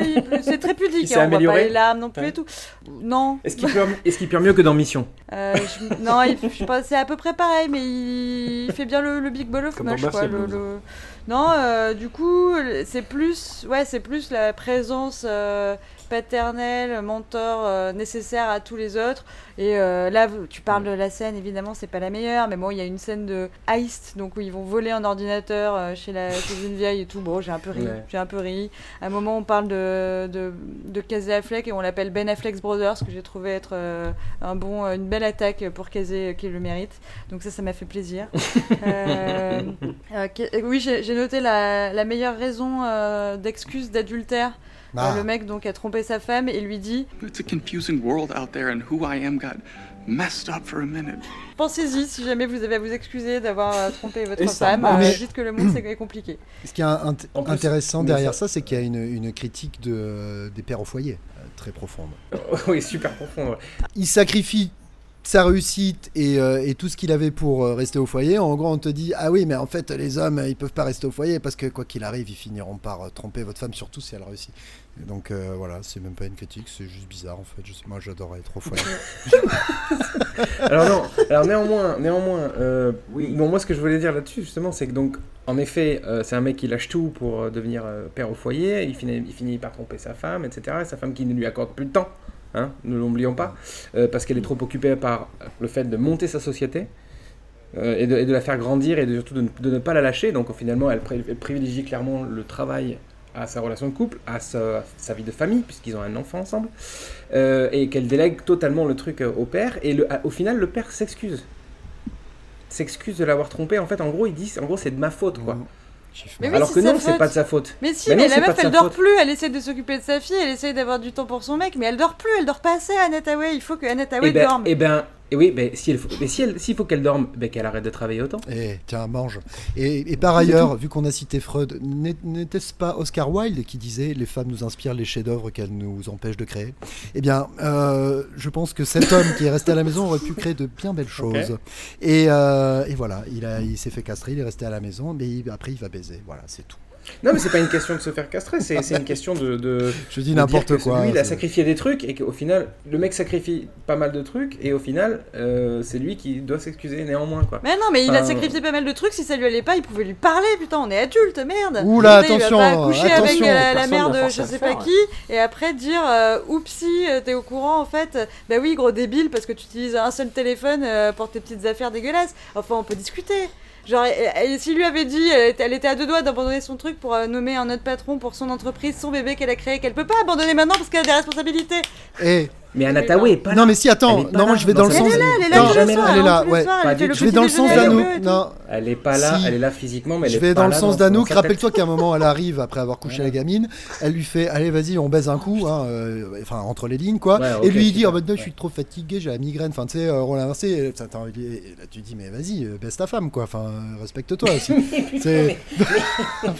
Ça n'a rien à voir avec ça. Non mais tu peux pas. Ta femme, elle vient te chercher au lit pour avoir un 5 à 7. Toi, tu le refuses. Après, peut- tu peux pas te plaindre. Ouais, ma femme, elle est pas disponible. Enfin, euh, sois là quand elle est là aussi, quoi. Euh, Ouais, enfin, si elle rentre à 11h et qu'elle est sur son PC. Non, d'abord, elle veut niquer. Après, le mec, putain. il dit non. Je- tête, le mec, il dit je suis fatigué. du coup, bah, elle va, elle va faire, elle va, elle va Facebooker. Je sais pas. Elle va, elle va sur comment ça s'appelait? Elle Elle va sur Glid, elle va sur Glidden. Ah non, c'est lui qui va sur Glidden. Pardon. Encore une pub. Ouais, je suis pas du tout d'accord, bon, Glidden, bref, on est Asos, pas- Glidden. If you carried a handkerchief. Et François, il est où? Ah, il est toujours là. Oui, oui, non, je. je- le petit Zébulon. Le, le Kevin Hart de l'émission. C'est gentil, ça. Petite chose molle. Non, non, j'hésite. j'hésite à appeler l'émission. Il faut que Anotaway dorme, du coup. Mais euh, on verra. Bah écoutez, on a fait le tour ou vous voulez euh, Ah, euh, si, des- la musique des- d'autres supervising, c'est un peu le thématique aussi depuis le début. euh, très périmé, très un, un problème quand même d'être musique supervisor pour un film qui est censé genre durer, traverser le temps. Même si The Interne, on n'est pas sûr qu'il passe 2020, mais on, on choisit des morceaux qui marchent du- sur le moment et du coup c'est date courte quoi. Ça, ça, ça fait hyper daté même maintenant. Et il y a des, des scènes Mhm. avec du piano un peu à la barbelivien euh, pendant super longtemps. On aurait pu s'en passer. Mhm. Ah oui, euh, musique All About That Bass par exemple, ça, ça a mal vieilli. Voilà. C'est- Oh putain, oui, oui. Je vous propose de, de nous finir avec euh, Dirty Papi de Dan Mazer, Dirty Grandpa en VO. Le film, je pense, qui a pesé hein, dans la mise en branle de ce podcast. C'est un film que j'ai vu et joué au cinéma où je travaille. Je l'ai cordialement détesté, hein, mais bien bien. Le truc qui me faisait le plus rire à son sujet, c'était de voir des familles avec des enfants assez jeunes en sortir l'air passablement gênés. Je l'ai revu en, en version originale pour les besoins de cet épisode et je dois bien avouer l'avoir trouvé meilleur. Toute proportion gardée, encore une fois. Dirty Papi est l'une de ces victimes euh, du nivellement par le bas des doublages de comédies américaines qui sont faits désormais à la va-vite dans des conditions désastreuses. Attention, hein, je ne mets pas en cause les doubleurs, ils font ce qu'ils peuvent, mais bien l'ubérisation de leurs conditions de travail. Bref, assez parlé de syndicalisme. Max, tu as été séduit par ce Robert Priapic. Eh bien, je cède ma parole à Anouk car je suis ravi que nous nous soyons rejoints sur ce film, donc je la laisse commencer. Ouais, il y a un clan là qui se crée. Une meute, plutôt, Voilà. plutôt pour rester dans la thématique. Euh, je suis, je suis flattée, euh, Max. Euh, donc, euh, effectivement, moi, ce que j'ai trouvé le plus difficile dans Dirty Grandpa, c'est avouer aux gens qui viennent de le voir sur, euh, je sais pas si c'est passé sur Tfou, Tfix, ou enfin, c'est passé à la télé il y a pas longtemps. Et il faut que je les regarde dans les yeux et que je leur dise maintenant, euh, Dirty Grandpa est une de mes comédies préférées du moment. Et euh, alors que eux m'ont dit oulala quand tu vas regarder ça parce que voilà ce, mon entourage qui savent que je fais ce podcast euh, quand ils voient De Niro ils me font là ma pauvre et tout franchement quel courage quelle abnégation. C'est vraiment devenu un symbole du Robert euh, du Robert des années euh, 2000 euh, qui s'est complètement laissé aller. Et ben et moi du coup je m'attendais à ça. Et j'ai été renversée retournée tel un petit pancake par dès le générique alors je sais que on n'est pas tous tout à fait d'accord là-dessus mais le générique moi j'aime bien. Il y a de la, il y a de la couleur il y a de la typo euh, il y a des petits photomontages euh, débiles avec euh, Zac Efron et Robert De Niro. Ça m'a fait plaisir. Your Honor, please, by all means, go ahead, rescind the plaintiff's de facto petition for injunctive relief. it was fun. Yeah, it was fun. Après cinq premières minutes, bim, Adam Pally, qui est un acteur que j'adore, qui me fait mourir de rire, euh, qui a une mauvaise perruque toute pérave et qui commence à improviser un truc de, de mec complètement drogué dans un enterrement et tout. J'étais euh, j'étais- morte de rire, donc je me dis, mon Dieu, les cinq premières minutes sont géniales, quelle horreur, quel dommage que ça va, que ça, que ça va, enfin, ça va finir par être hyper mauvais puisque tout le monde dit que c'est hyper mauvais. Et euh, ça n'est jamais devenu hyper mauvais. Hey, you're high now. You're high now. We're both fuck away from now. We're both high at Grandma's funeral. Okay? We're bonded for life. Uncle Dave, I'm sorry, man. It's a tough day. Alors c'est peut-être un poil trop long. J'aurais bien enlevé 20 minutes et euh, voilà deux trois longueurs pour rester vraiment dans le rythme. Mais euh, mais quelle joie de chaque instant. Euh, C'est le casting est parfait. Même moi qui suis pas une grande fan de Aubrey Plaza, qui m'a vite saoulée quand même. Je suis pas, hyper cliente dans Parks and Rec. Et ben là, son rôle de, de chaudesse euh, hyper euh, pince sans rire est absolument parfait pour elle et euh, ça, fonctionne. Le petit, parce que du coup, il y a beaucoup de films dans ce film, donc c'est une comédie, hein, mais je trouve que même l'aspect comédie romantique qui s'installe dedans, il fonctionne hyper vite. L'actrice qui joue la fiancée de Zac Efron est Enfin, la, pas l'actrice, mais le personnage est détestable en 3 secondes. L'actrice euh, s'amuse comme une folle et nous avec elle. Du coup, on n'est même pas gêné. En fait, on, est dans la jubilation de cette meuf qui est horrible euh, de bout en bout du truc. Du coup, il y a la nouvelle petite meuf qui arrive et qui est toute, euh, toute choupette et toute mignonne et un peu hippie. Et, du coup, euh, la romance avec Zac Efron prend tout de suite. Il y a des culs de mecs, il y a des bites de mecs, il y a de la nudité masculine et il y a un peu des bikinis aussi, mais franchement, il y a de la nudité masculine. Ça fait, pla- ça fait toujours plaisir. Il y a surtout des culs, ouais. Il y a une fausse tub à Robert. hein. On, on sait que c'est pas la sienne parce qu'on a vu No Way Euh, Change. en parlant de Robert, on est sur un Robert. euh, on est sur un Robert. Qu'est-ce que c'est euh, drôle cette blague? Trop drôle. musqué, euh, musclé, euh, qui, euh, qui, qui, voilà, qui fait des pompes et tout. Il est à donf. euh, il, est au, il est au meilleur de, de sa forme. You ready to hit the road? I'm, I'm really sorry, Grandpa. I, I, I, uh, I, didn't, I didn't- didn't think you'd be doing that. Ah, so you caught me taking a number three. Big deal, right? Number three? Have a drink. Uh, no. I'm driving, so. Moi j'ai commencé à éclater de rire. Bon, Adam Pally m'a fait rire, mais Jenny from the Cock Block. euh, voilà, il y a plein de moments où, où- où- donc tout le monde se moque euh, de Zac Efron euh, notamment, mais voilà euh, où ça, ça va euh, empiler des insultes euh, toutes plus créatives les unes que les autres et du coup au bout d'un moment on finit par craquer et par et par rire. Are you still Jenny from the cock block? What the fuck? What is your obsession with my ass? Je crois que euh, c'est- qui le vieux pote de Bobby euh, qui dit yeah fuck him up Alf? Ouais. C'est Danny Glover. Voilà, Euh, voilà Danny le, Glover. Danny qui, Glover, qui insulte sa, enfin qui gueule sur sa télé en regardant Alf, en disant, yeah fuck him up Alf. Voilà, j'ai trouvé ça génial, j'ai re- j'ai re-rigolé. Et le canevas, le canevas c'est très important, je, je martèle, mais Oui. le canevas de, de Oui, Danny oui, c'est Glover. vrai qu'il fait. Ouais, il fait du crochet de cul. Tu vois, ça te fait encore rire, mais quelle, quelle joie. Et il y a un sous-texte euh, poli- Alors donc, euh, qu'est-ce que j'ai, est-ce que, ouais, est-ce que j'ai dit un peu Parce qu'après, je veux parler de mon sous-texte politique euh, qui me semble de plus en plus. euh, T'es certaine de ça? Ouais. Bon, non, c'est une théorie, c'est une théorie, vous la prenez comme vous voulez, mais je pense qu'elle elle vaut le coup. Donc déjà, il y a un côté hyper anti-américain, ce qui est euh, rafraîchissant. Donc il y a le côté, enfin anti-américain, on s'entend anti-culture américaine euh, 2016 euh, Floride. Donc il y a le vendeur d'armes et de drogue euh, de Floride qui, euh, fait quoi, bien aussi. passer les gens de Floride pour des gens qu'on a rien à foutre de la vie humaine euh, et euh, bim bim, et donc c'est un, un discours un peu anti-flingue. Ensuite, euh, ils vont, enfin, je sais pas, ça parle de crack et tout le monde se met à chanter.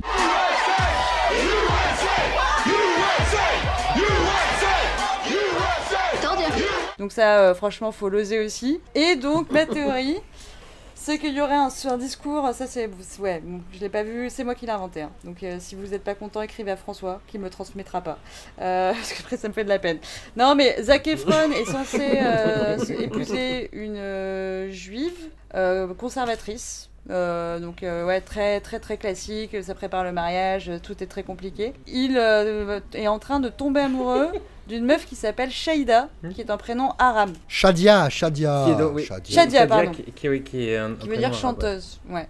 Et du Ouais. coup, euh, c'est vrai que j'ai quand même vu peu d'héroïnes avec des prénoms euh, arabes, euh, donc Ouais. potentiellement peut-être des origines également, euh, sur des rom-coms. Et du coup, ce transfert euh, Israël-Palestine, bref, je me suis dit, il y avait peut-être un, un discours en sous-texte, euh, vu que ça là, c'est pas juste une juive, c'est une juive conservatrice, donc on peut imaginer euh, tout de suite euh, le truc politique israélien, machin.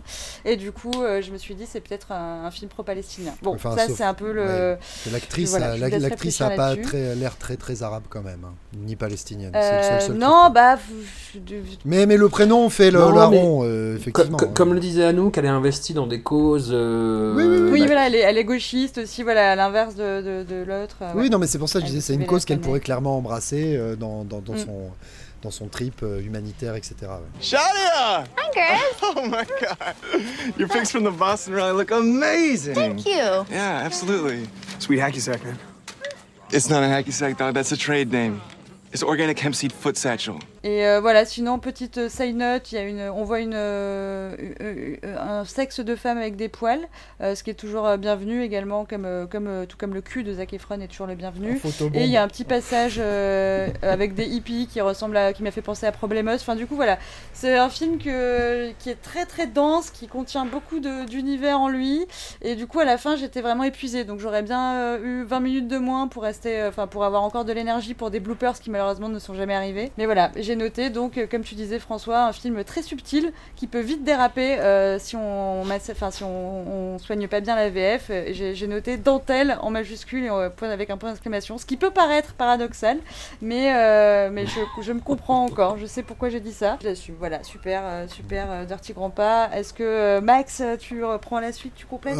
Pour compléter, bah, enfin, alors attends, par- bah, commençons déjà par dire que le réalisateur du film, effectivement, c'est, euh, même si c'est paradoxal, c'est celui qui était le scénariste de Borat et Bruno de, de Sacha Baron Cohen, donc c'est un anglais aussi. Exactement. Donc ça. Et il est juif. Et il est juif. Oui, mais juif peut-être pro- pro-israélien, tu vois. Juif Non, non, non, non, non, non, bien sûr, bien sûr. Mais ce que je veux dire, c'est que, tu vois. Peu importe, mais il est comme du coup Sacha Baron Cohen dans la critique des États-Unis à tire larigot. Enfin voilà, euh, c'est ça qui est paradoxal parce que ce fameux scénariste qui a écrit Dirty Grandpa, on l'a, on l'a, on a essayé de le traquer un peu. Je sais même plus quelle est la série pour laquelle il a, il a écrit, mais il a fait. euh, c'est pas Arrested Development, non, je sais plus. C'est Arrested Development. Arrested aussi, ouais. Il a écrit aussi dans The Office. Ouais, voilà, il a pas fait grand chose, mais bon, voilà. Donc, du coup, moi, je mets euh, tout le film sur le dos de ce réalisateur qui est aussi, le, ou en tout cas, la tonalité du truc sur le dos de ce mec-là qui est scénariste de, de Bruno et de Borat. Et après, ben, enfin, comme dit à nous, quoi. Enfin, c'est, je reprochais à The Good Wedding la dernière fois d'être dans la semi-branlette et d'être faussement plus du monde. Pour le coup, je peux, je peux pas bouder mon plaisir alors que ce truc pousse les curseurs ben, jusqu'au bout, quoi. Quand ils font, ils y vont à fond. Alors, effectivement, c'est de la potacherie. euh, euh, 200%, euh, c'est vulgaire, c'est débile. Justement, ce que, je- ce que je trouvais intéressant, c'est que euh, Las Vegas, par exemple, euh, est un film potache, qui se veut potache, mais qui finalement re- retient un peu trop les chevaux. Et Mm. justement, ben, je trouve que Dirty Grandpa, est-ce que, euh, enfin Dirty Papi, est-ce que Las Vegas aurait dû être? Oui. Et que justement, les mecs, ils y vont à fond, ils s'en foutent, et ils lâchent la bride. Mais The Good Wedding est plus potache sens, que Las Vegas, quoi. Oui. Tu, tu vois ce que Ouais, je veux ouais, dire, c'est que. The Good Wedding, Ouais. le problème, c'est pas tant. moi, que, Il est plus truculent. Que tu y ailles sans y aller, parce que c'est ça, Las Vegas. C'est là, tu y ailles, ils, vont pas, euh, ils y vont pas. Alors, Good Wedding, ils essayent, mais ils s'arrêtent à mi-chemin. Je veux dire, à partir du moment où tu as fait le début du voyage, ben, jusqu'au bout, quoi. Et là, là, ça va jusqu'au bout. Alors, pour en revenir vaguement sur le générique, moi, je bon, on s'en branle un peu, mais euh, j'ai pas aimé. Je trouve que c'est un truc, on dirait une pub, justement, pour une start-up de création de site, tu vois, avec euh, les, les typos qui arrivent. euh, genre, je viens d'apprendre After Effects, donc je te fais des, des, des défilements de lettres, euh, voilà, ça. avec des couleurs pastel, enfin, des, des fonds de couleurs, avec des grosses typos blanches. Enfin, je trouve ça merdique, mais on s'en fout. Au début, j'ai eu peur parce que la première scène avec Zac Efron et son cousin, d'ailleurs, je trouve que c'est hyper mal monté.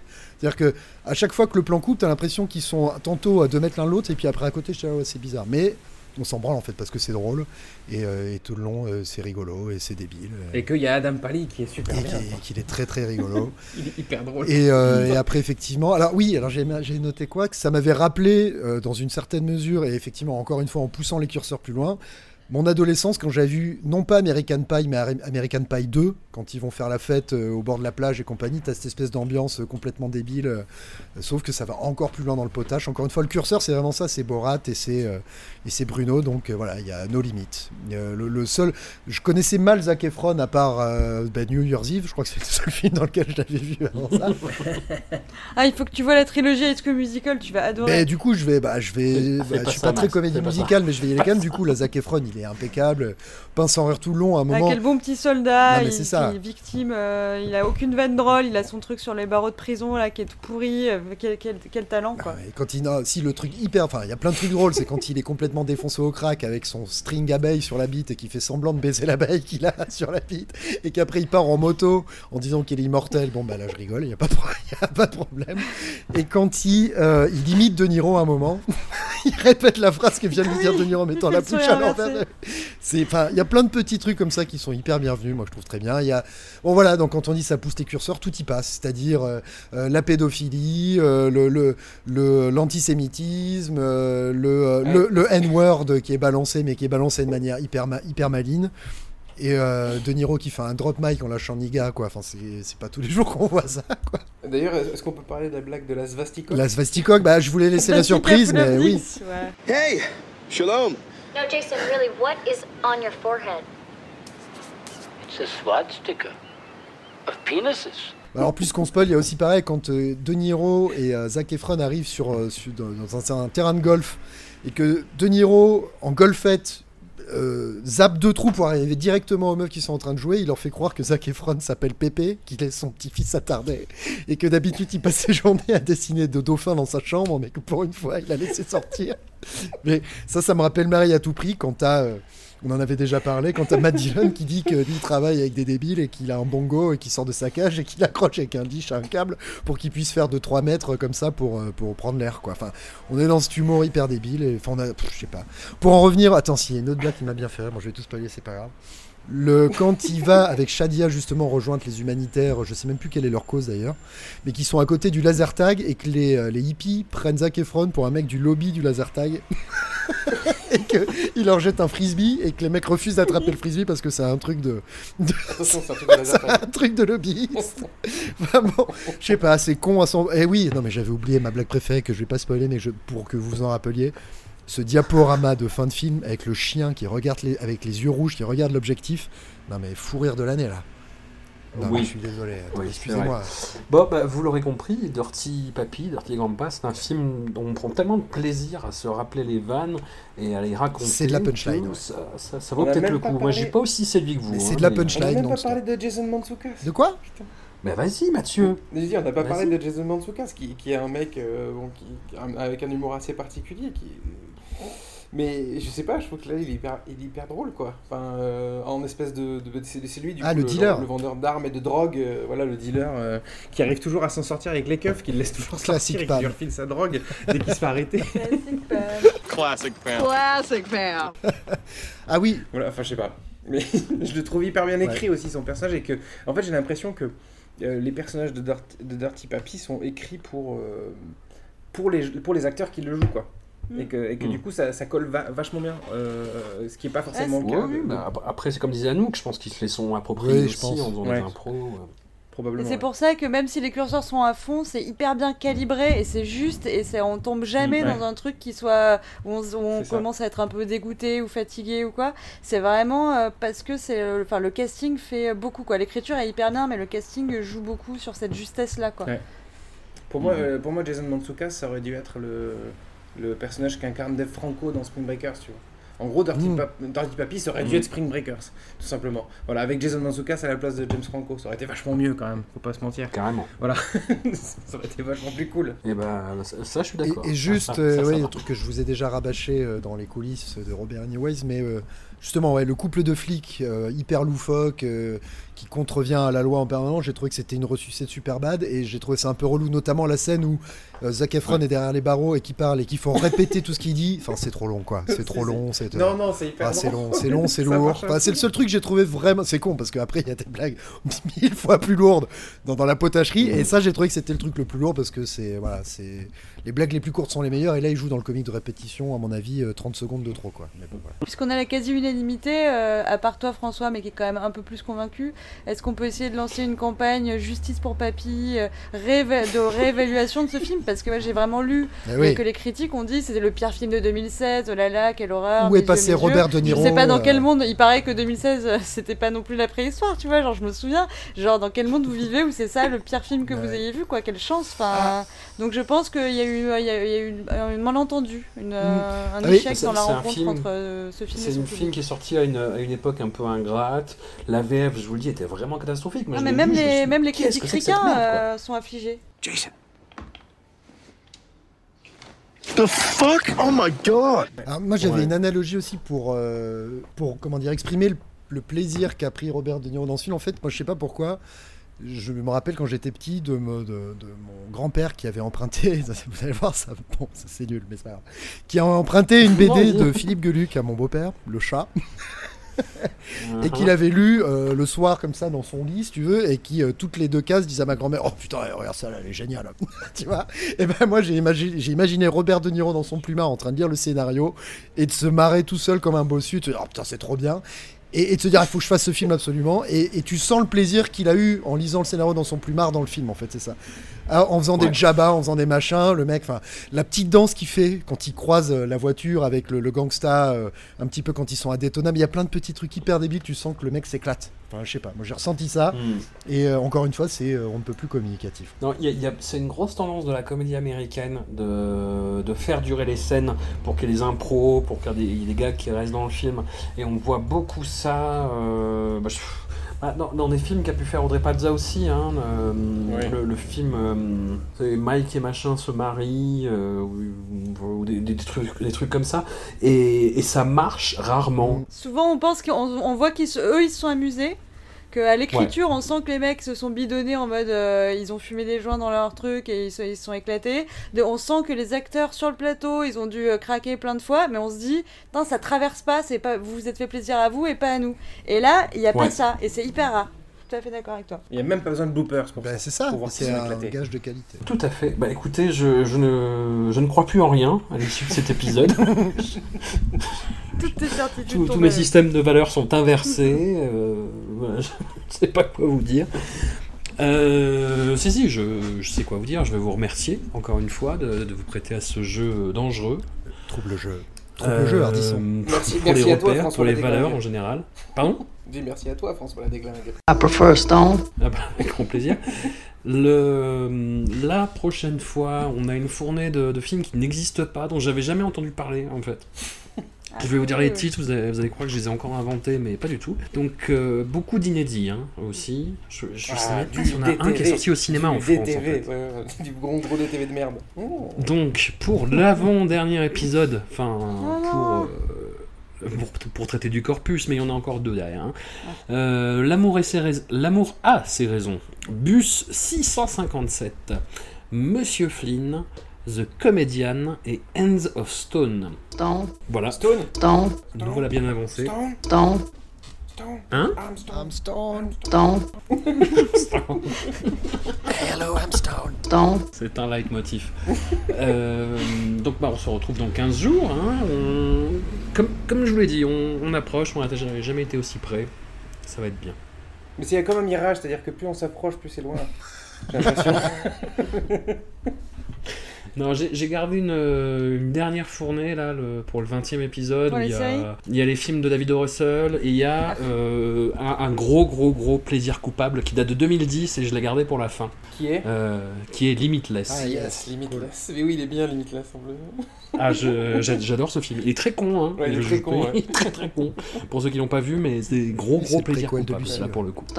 Voilà, voilà. Et puis on se fera aussi un épisode où on parlera bah, des deux euh, apparitions de, de Robert dans, dans les séries, des séries humoristiques. Et puis on fera le bilan, juste euh, dans le même épisode. hein, Saturday Night Live, on en parle ou 21e. pas on, on en parlera à cette occasion-là, ouais, mais on fera Ah, pas. Le mec est. D'ailleurs, je, je le dis maintenant pour pas que ce soit euh, oublié, j'avais pensé pour le fameux bilan, on, on avait éventuellement pensé à faire des tops, mais euh, faire un top euh, A-list, B-list, tu vois, enfin euh, les 5 primaires Mhm, et les mhm, 5 secondaires, sans faire nécessairement de flop, ou peut-être un flop aussi, ce qui ferait 3 de top, un flop. Je sais pas ce que vous en pensez, mais. Qu'est-ce que mal. euh, Plus- plus y en a, mieux secondaire? Je comprends pas vos délires de Bah, top, en fait. un top où tu un top où tu mets tes, tes, tes vrais plaisirs, un deuxième top où tu mets tes plaisirs coupables, on va dire, et un flop quoi.